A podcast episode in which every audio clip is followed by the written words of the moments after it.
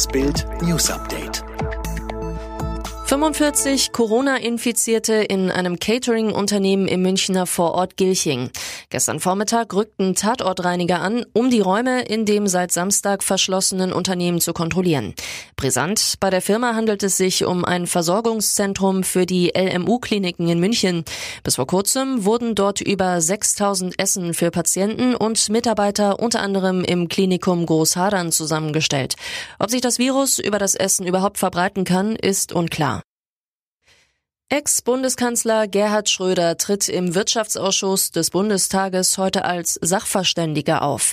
Thema seiner Expertise das Pipeline-Projekt Nord Stream 2. Das Problem, Gerhard Schröder ist noch viel mehr als nur ein Ex-Kanzler. Er ist Aufsichtsratschef beim russischen Staatsölkonzern Rosneft, enger Freund von Russenpräsident Wladimir Putin und Vorsitzender des Aktionärsausschusses eben jener Pipeline-Firma Nord Stream.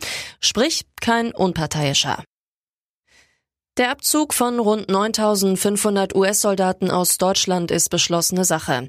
Präsident Trump habe einem entsprechenden Vorschlag von Verteidigungsminister Esper zugestimmt, erklärte ein Sprecher des Pentagons. Mit dem Truppenabzug würden auch die NATO und die Abschreckung Russlands gestärkt, hieß es. Das Pentagon werde den Kongress in den kommenden Wochen über die Pläne unterrichten. Im Anschluss dann auch die NATO-Partner. Der US-Kongress könnte den von Trump gewünschten Teilabzug aber noch über den Militärhaushalt blockieren oder zumindest erschweren. Der Bundestrainer kommt. Erstmals seit Februar ist Joachim Löw wieder im Stadion. Zusammen mit DFB-Direktor Oliver Bierhoff wird Yogi das Pokalfinale zwischen Leverkusen und den Bayern sehen. Wegen der Corona-Pandemie dürfen keine Fans ins Olympiastadion. Laut DFB werden insgesamt knapp 700 Personen im und um das Stadion im Einsatz sein. Die letzte Folge Sing meinen Song, das Tauschkonzert, brachte nicht nur die lang ersehnten Duette mit sich, sondern auch ganz viel Harmonie.